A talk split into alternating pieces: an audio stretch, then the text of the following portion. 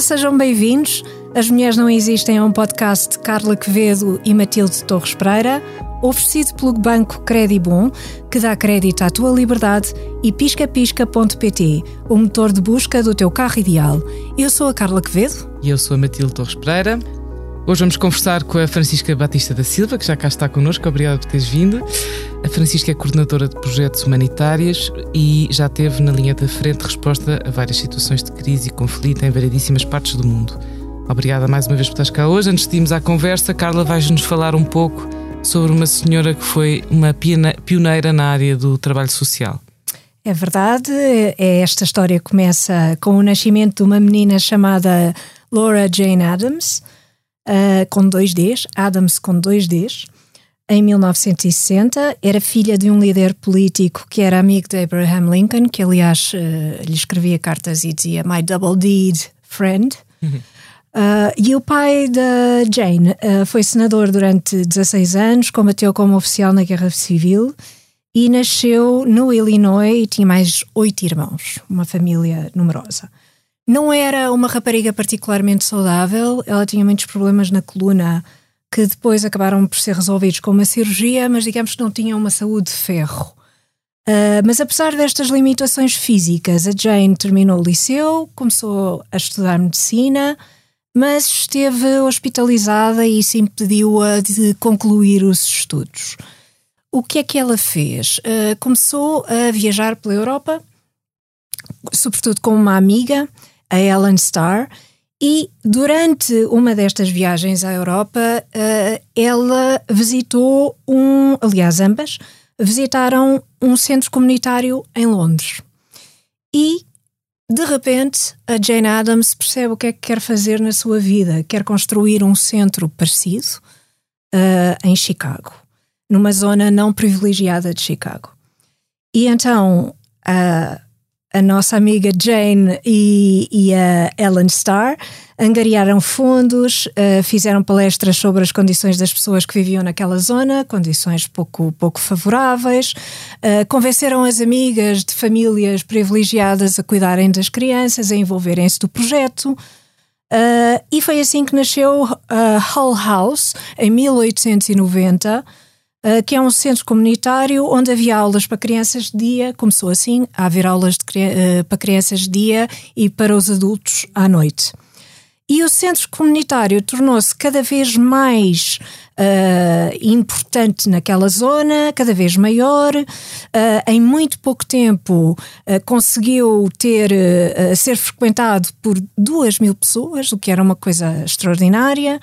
Uh, e começou a alargar uh, o seu espectro. Uh, teve uma galeria de arte, uma cozinha comunitária, uma escola de música, um ginásio, entre outras coisas. Portanto, era um centro, uma espécie de centro cultural naquela zona de Chicago onde as pessoas não tinham acesso a nada e que de repente têm como ocupar o seu tempo e como viver em conjunto.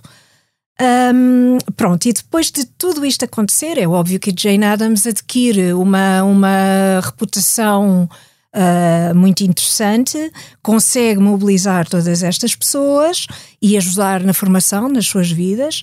E em 1909 foi a primeira mulher a ser nomeada uh, presidente da Conferência de Caridade e Correção, que era uh, uma associação importante que nunca tinha tido uma mulher à frente, mas este foi só um dos cargos, dos inúmeros cargos que ocupou ao longo da sua vida, uh, cargos de responsabilidade. Era feminista convicta, uh, totalmente a favor uh, do direito ao voto pelas mulheres, muito antes do movimento sufragista, e defendeu uma posição pública muito sólida contra a guerra. escreveu livros, deu palestras sobre o tema, foi muito atacada na imprensa por isso e em 1931 foi laureada com o Prémio Nobel da Paz, muito por causa disto. Uh, morreu pouco tempo depois, após mais uma cirurgia, portanto, os problemas de saúde foram uma constante na vida dela. Mas, apesar de tudo isto, ela teve uma vida muito cheia e fez muito uh, por aquela comunidade e foi uma, uma, uma pessoa muitíssimo importante uh, nos Estados Unidos. Sim, ela foi considerada assim uma das mães do trabalho social também, sim. não é? inventou ali uma série de práticas que ainda não era muito habitual. Não era habitual, sim. Muito bem.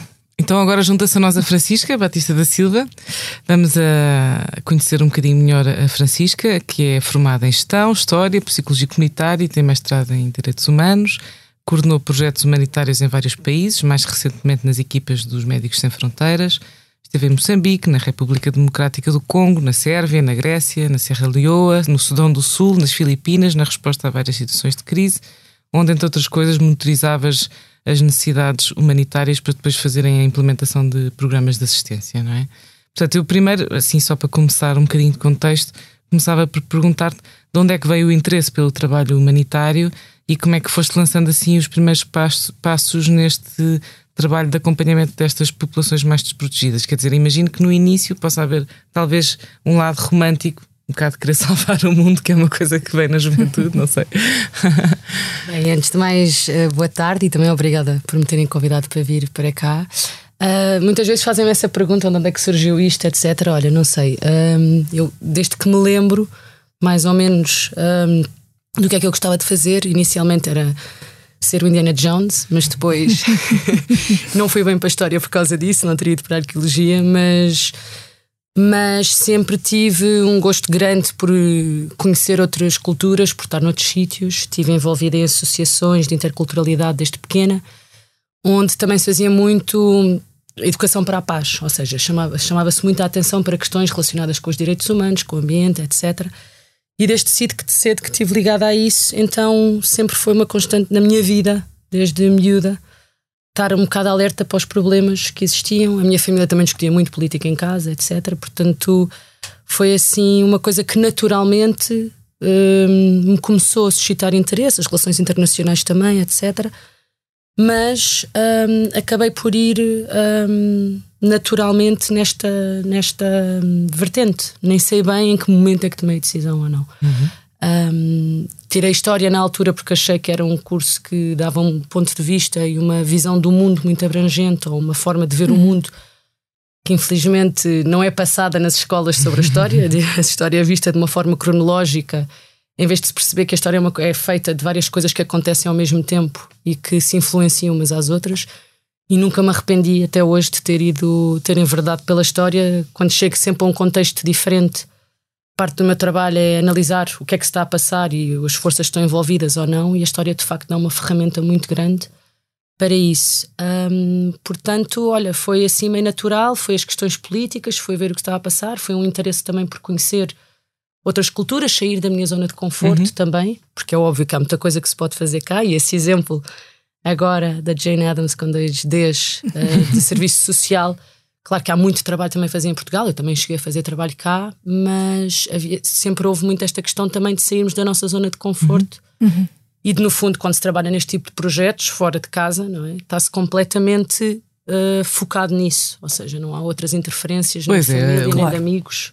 Todo, todo, o tempo e todo a intensidade deve ser muito grande, não é? Está tudo virado ali para, sim, para o trabalho. Sim, portanto há, essa, há esse foco, foco. grande também.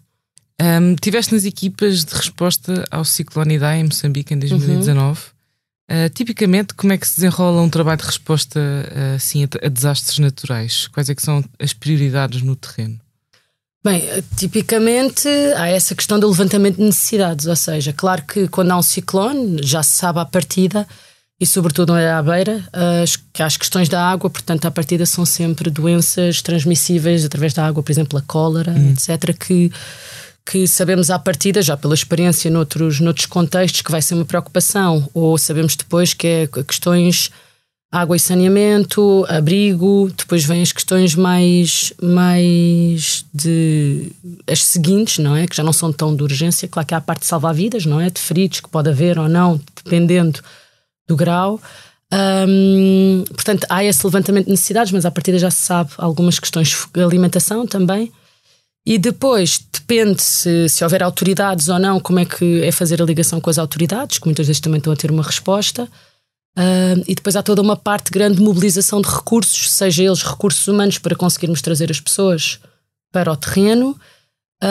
Também encontrar recursos humanos locais, que muitas vezes é difícil porque, porque eles próprios foram afetados. E no caso de, de Moçambique, já havia um projeto dos Médicos Sem Fronteiras sobre HIV na beira mas não era um projeto de emergência, estava, estava vocacionado para HIV, mas o nosso staff nacional foi todo ele afetado também pelo ciclone, portanto também a capacidade deles responderem Acho. quando tinham que estar a ajudar também as famílias e a, e a tratar de uma série de coisas um, era limitada, mas eles eram extraordinários precisamente por conseguirem essa resiliência e estarem a fazer as duas coisas ao mesmo tempo.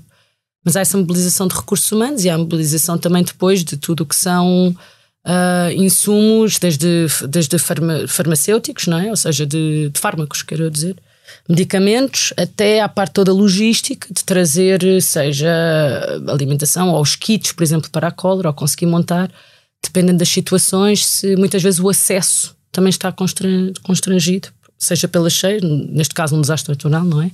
Ou seja, numa zona de conflito, não é? Uhum. A questão toda do acesso é, é normalmente uma das grandes questões. Uhum. E depois na, na República Democrática do Congo uh, foste confrontada, penso eu, com algumas situações de conflito, mas também de violência sexual, de fome, de carência alimentar. Uh, como é que é o papel de organizações como os Médicos Sem Fronteiras a assegurar uma assistência às pessoas nestas situações? Quer dizer, quando vocês entram lá, uh, quais é que são as prioridades e como é que se responde? Uh, é sempre numa ótica de emergência ou há, há, uma tentativa de implementar uns planos mais médio e longo prazo? Os Médicos Sem Fronteiras, em particular, são vocacionados para emergência, ou seja, não é tanto longo prazo, mas é a fase mais aguda de emergência. Uhum. E normalmente tem uma grande capacidade de mobilização destes recursos e logísticos também.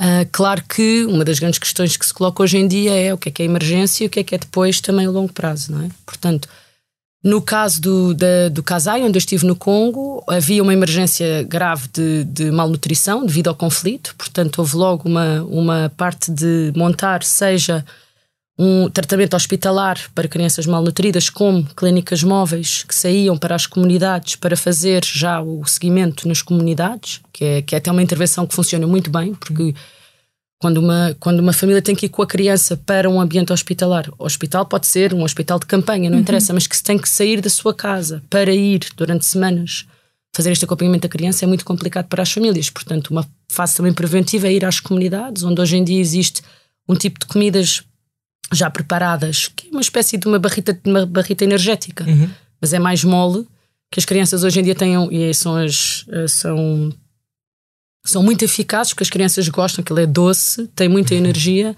Portanto, aliás, quando nós íamos, normalmente em motas só ouvia MSF, MSF, MSF, porque já sabiam que vinha aí o Plump Nut, que é essa coisa assim doce, que adoravam, mas que dá, não só é eficaz em prevenir a malnutrição, que a malnutrição se torne severa e que uhum. seja necessário então ir para o hospital, como é fácil porque consegue subsistir no de temperaturas altas, etc., sem refrigeração, sem nada, e que as mães depois podem dar, ir dando às crianças. Portanto, nesse aspecto, depois o que tentávamos fazer era, quando passou a fase aguda, é tentar fazer uma, uma transferência, ou seja, sendo com o Ministério da Saúde, seja com outra organização que lá esteja, que tenha um cariz mais de longo prazo uhum. e de desenvolvimento, chamado desenvolvimento, embora isto possa depois, este jargão, uhum.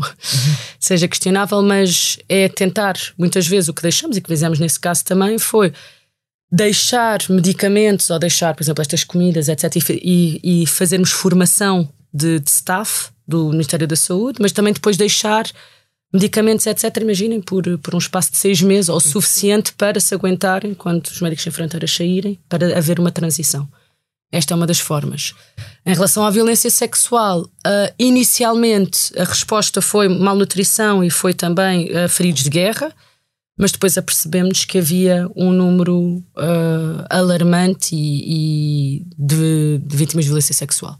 O Congo é conhecido por ter, por ter os mais altos índices de violência sexual e o Kasai, naquela, naquela, naquela zona, normalmente não tinha conflito foi o primeiro conflito que houve e de repente apercebemos que era que a prevalência era enorme. E o facto de ser uma organização internacional muitas vezes ajuda a que as pessoas também venham, porque uh, associada à violência doméstica há uma série de tabus, à violência doméstica, à violência sexual, há uma série de tabus e de, de vergonha associada, e porque muitas vezes as mulheres são, são expulsas da família. Portanto, o facto de haver ser uma organização internacional ajudava também que as pessoas sentissem isto é mais neutro, mais imparcial, ou não vai ser tão pode, pode haver maior confidencialidade. Um, Talvez aí, também por não serem da, dali, não é? Por Exato. não fazerem parte Sim. da comunidade, é mais fácil falar. Sim. Talvez. Muitas, muito embora às vezes tenhamos staff nacional que é da comunidade, mas aqui o que tentávamos fazer era exatamente deslocalizar também. Aqui o que se passou é que nós tratávamos a parte de emergência, se quiserem, de, de, de tudo o que é cuidados de saúde médica e hum, de saúde mental também.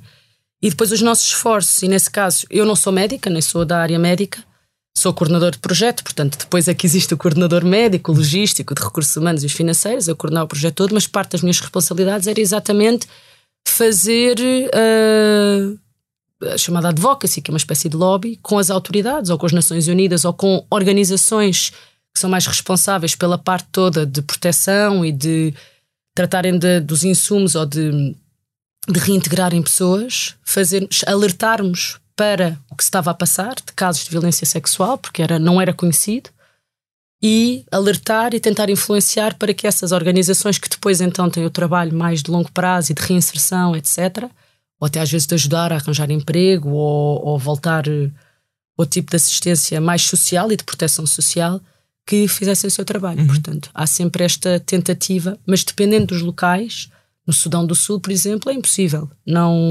não, não existe onde trabalhávamos, eu não estava com os Médicos Sem Fronteiras, estava com uma organização mais de proteção, mas, mas é muito difícil porque eram em zonas de, guerra civil, onde a ausência de Estado é total, portanto não há, só são as organizações internacionais, mas é tudo muito no curto prazo. Uhum. Não dá, naquela época não dava ainda para pensar no longo prazo, uhum. era impossível. Parte do teu trabalho também tem a ver com isso que estavas agora a falar, de recolher testemunhos uhum. uh, para poder informar e fazer pressão junto das instituições.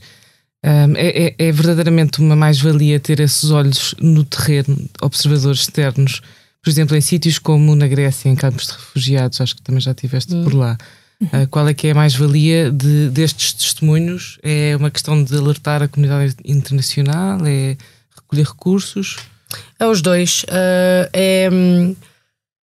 Sobretudo, uh, por exemplo, no contexto da Grécia, era exatamente para poder falar com as autoridades, eh, nomeadamente da União Europeia, não é? Para dizer, olha, nós temos este número de pessoas a chegarem que passaram por este tipo de situações, muitas tráficos de seres humanos ou outras de, de violações de direitos humanos ou de e era, era, explicar um bocadinho a travessia e depois as próprias condições que estavam a acontecer nos campos e no trânsito, uhum. não é? Portanto, uhum. há toda essa essa essa questão e claro que depois também é para alertar para financiamento ou não ou de não necessariamente para a própria organização, mas para a intervenção. Uh, no Congo havia, por exemplo, esta questão da, da, da violência sexual. Uh, também fiz com essa outra organização um, monitorização de violação de direito humanitário ou de cessar-fogo nas Filipinas, no Sudão do Sul, e aí é mesmo verificação de violações de direito humanitário ou direitos humanos. Que muitas vezes, por exemplo, nas Filipinas, aquilo que nós fazíamos, as verificações, muitas vezes chegava até, e através da Unicef, depois para o Conselho de Segurança das Nações Unidas. E depois então é usado a nível a nível político ou entre Estados e das Nações Unidas para fazer pressão, ou mesmo há, há países que são signatários de algumas convenções. No caso das Filipinas, era um conflito pela autodeterminação, portanto, um, havia um Estado que queria ser, agora já estava na fase da autonomia, mas estava em negociações com o Estado das Filipinas, então qualquer violação do direito humanitário de ambos, fosse de, desses grupos armados, fosse de, dos militares uh, do Estado, não é? nós reportávamos igualmente de ambos os lados. Isto depois era usado nas negociações. Uh, Fala-se muito agora dos crimes de guerra, está muito na agenda outra vez por causa da Ucrânia. E é um bocadinho isso que muitas vezes também se faz no terreno, é as próprias das verificações em tempo real, dependendo dos contextos, uhum. uh, que podem depois ajudar a negociações ou até prevenção.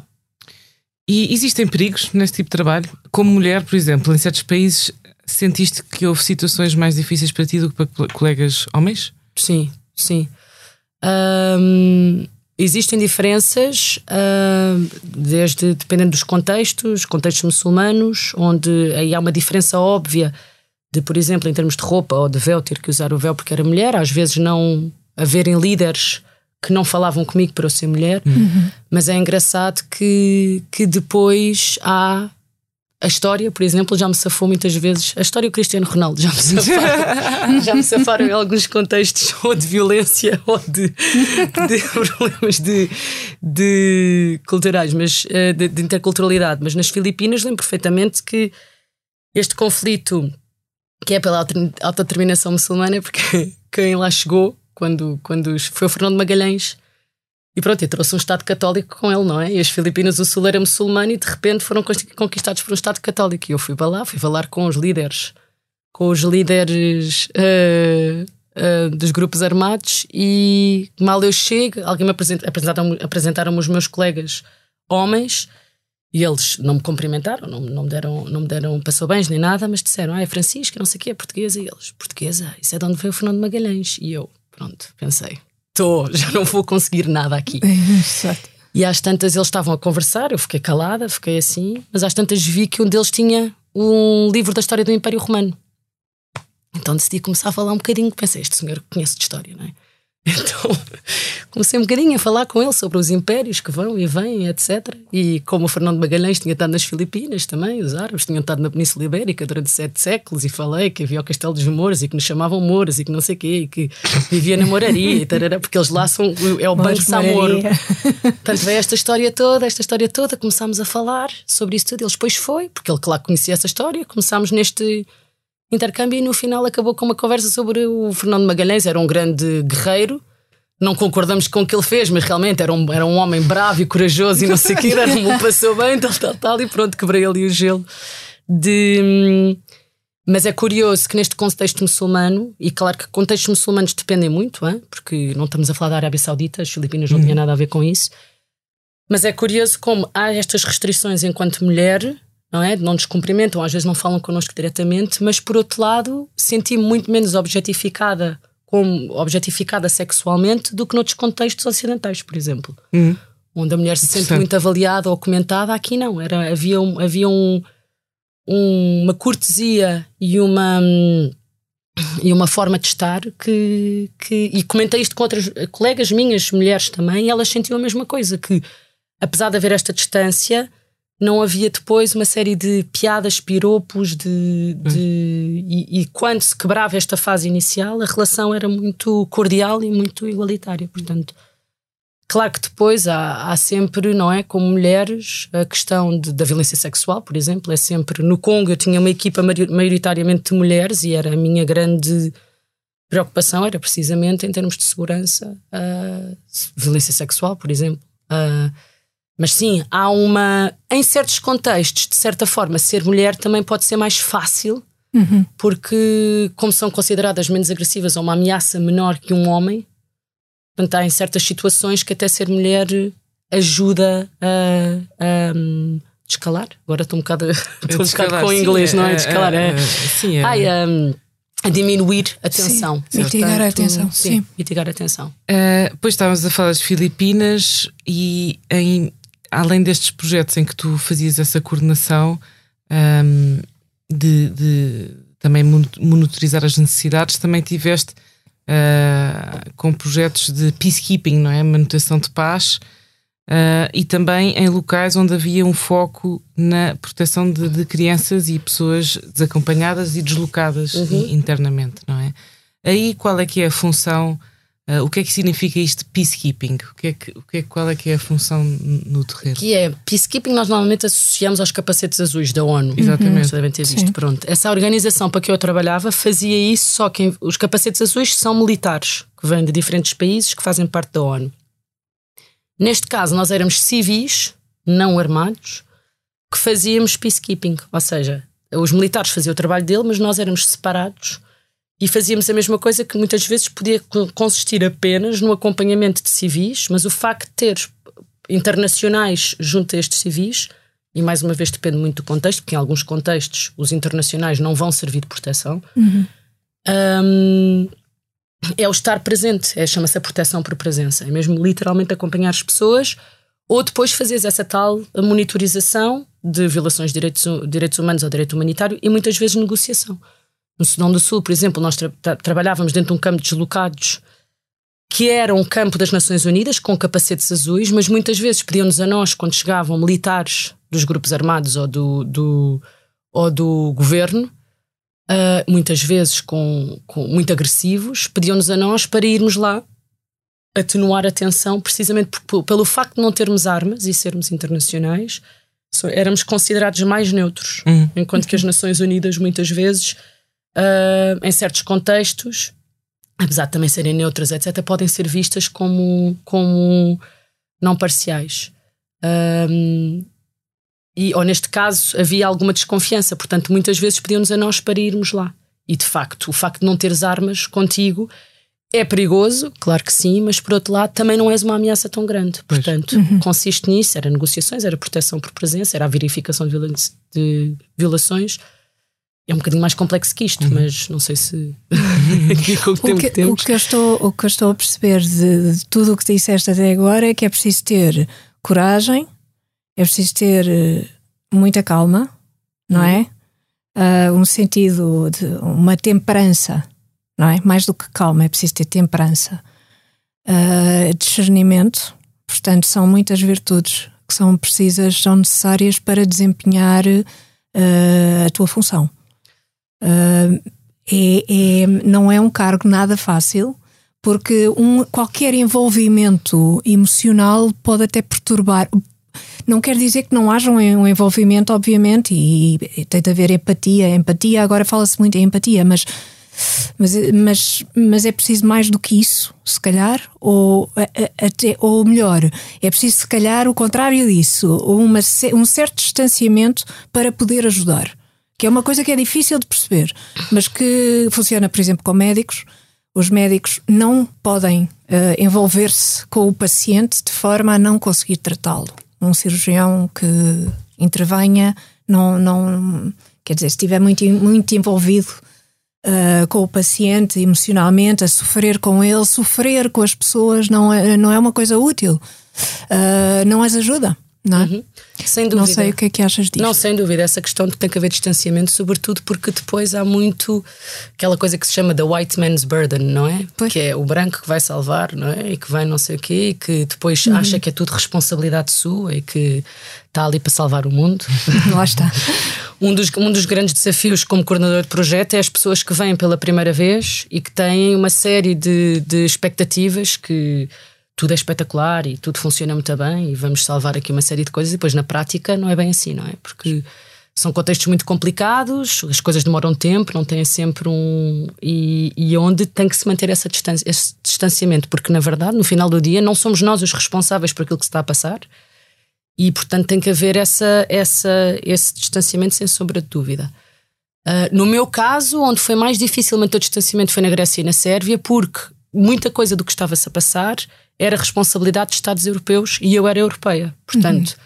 na altura lembro perfeitamente dizer eu não devia estar aqui porque não consigo manter a minha neutralidade porque sou pois. europeia e quando vou falar com membros do Parlamento Europeu ou com representantes da Comissão, etc., fico muito mais emocional porque são pessoas em quem eu voto. Uhum. Não é? portanto, pois, pois.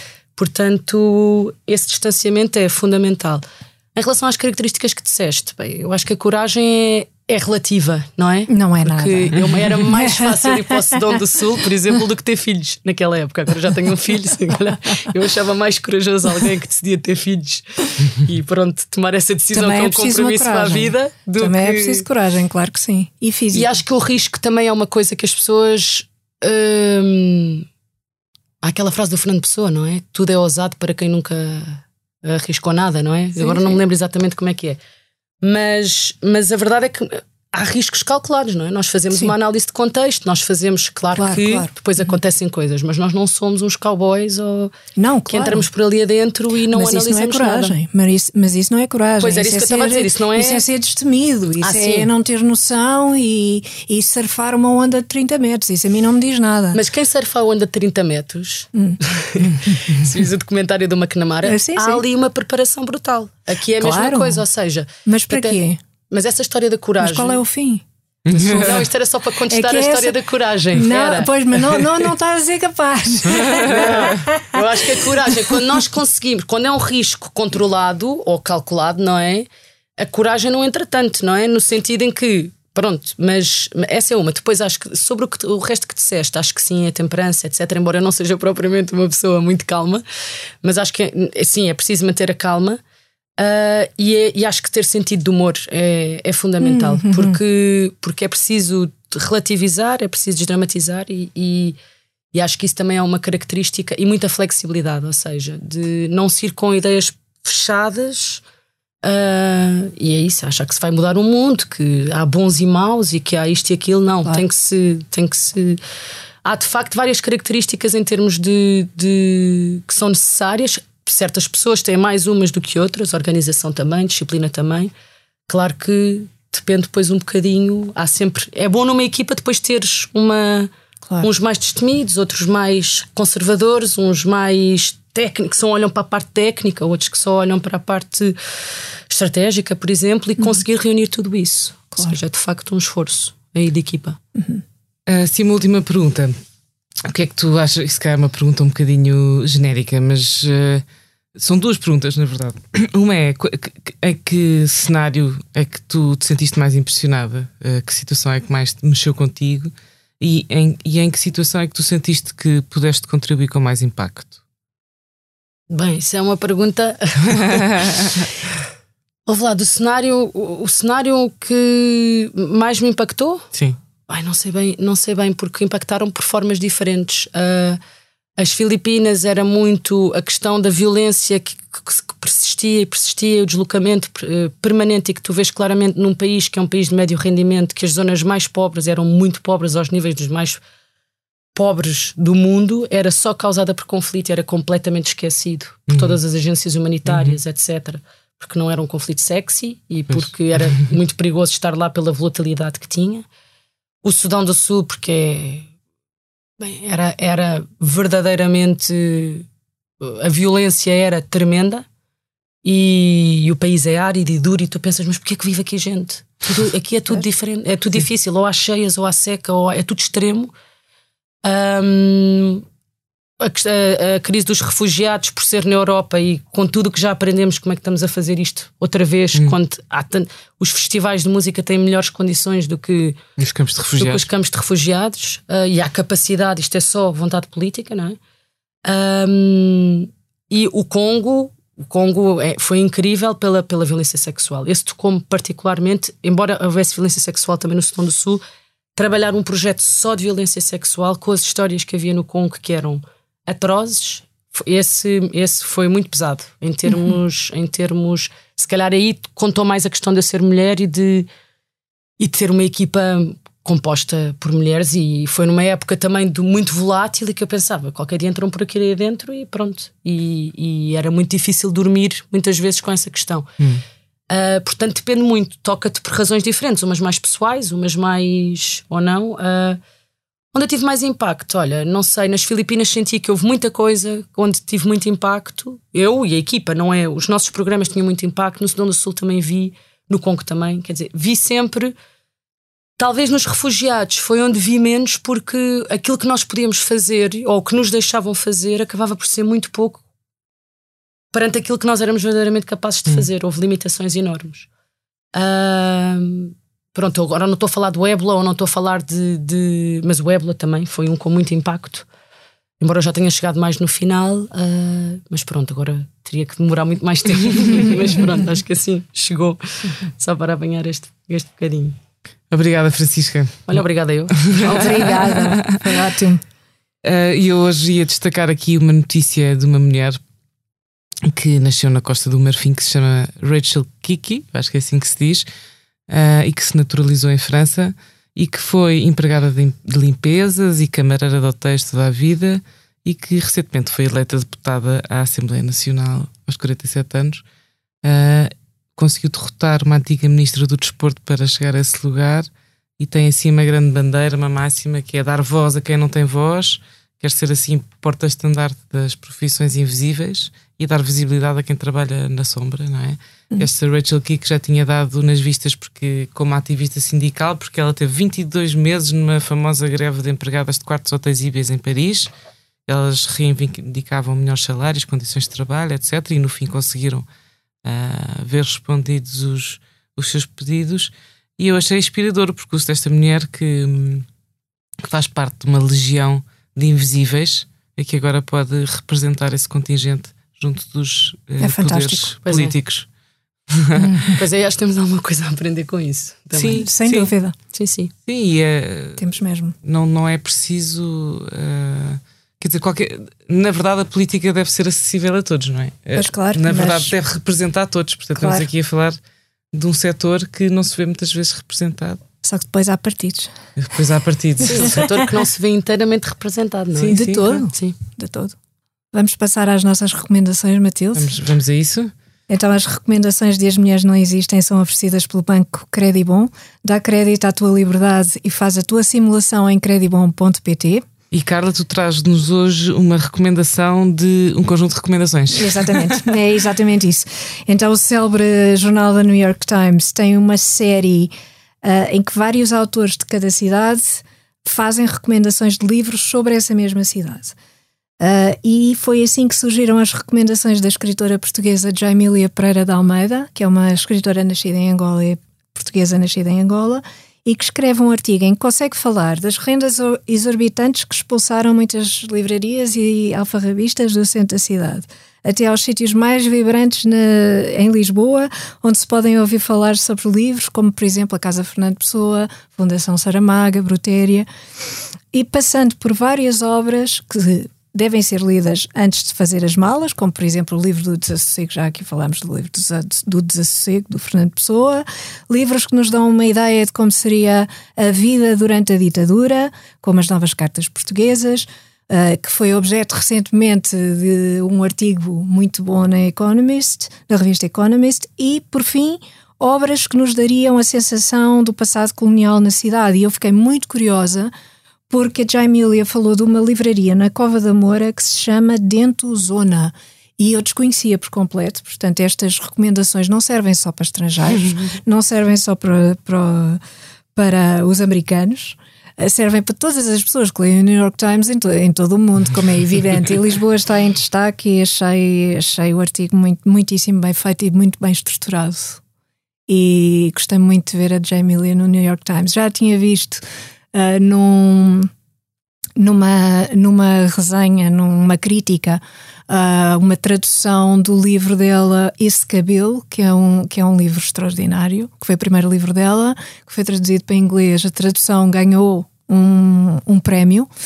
ah, Chama-se That Hair. e, e agora é a segunda vez ela própria a falar. Gostei muito. Parabéns, Jaimília. Eu vou sugerir um livro de poesia que acabou de sair, da Cláudia R. Sampaio, e que se chama Uma Mulher Aparentemente Viva. Até vos posso ler aqui um bocadinho. A mulher acordou com o mundo todo na cabeça, um magnífico chapéu de mares entrelaçados, e assim foi, porque a mulher pode escolher ter o mundo noutro lugar, visto que o mundo não é sempre como aparenta ser, nem está sempre onde é certo estar. E pronto, e depois vai para ali fora. E recomendo vivamente, a Cláudia R. Sampaio é uma poeta maravilhosa e também uma, uma fantástica pintora, e vale a pena conhecer o trabalho dela. Sem dúvida. Muito obrigada, Francisca Batista da Silva. Voltamos a agradecer ter aceitado o nosso convite. Foi uma ótima conversa. Obrigada eu também. Obrigada. As Mulheres Não Existem é um podcast de Carla Quevedo e Matilde Torres Pereira, oferecido pelo Banco Credibon e por piscapisca.pt. Pode ouvir e seguir os episódios em todas as plataformas de podcast e em expresso.pt. Até ao próximo As Mulheres Não Existem, um podcast sobre mulheres para ouvintes de todos os géneros.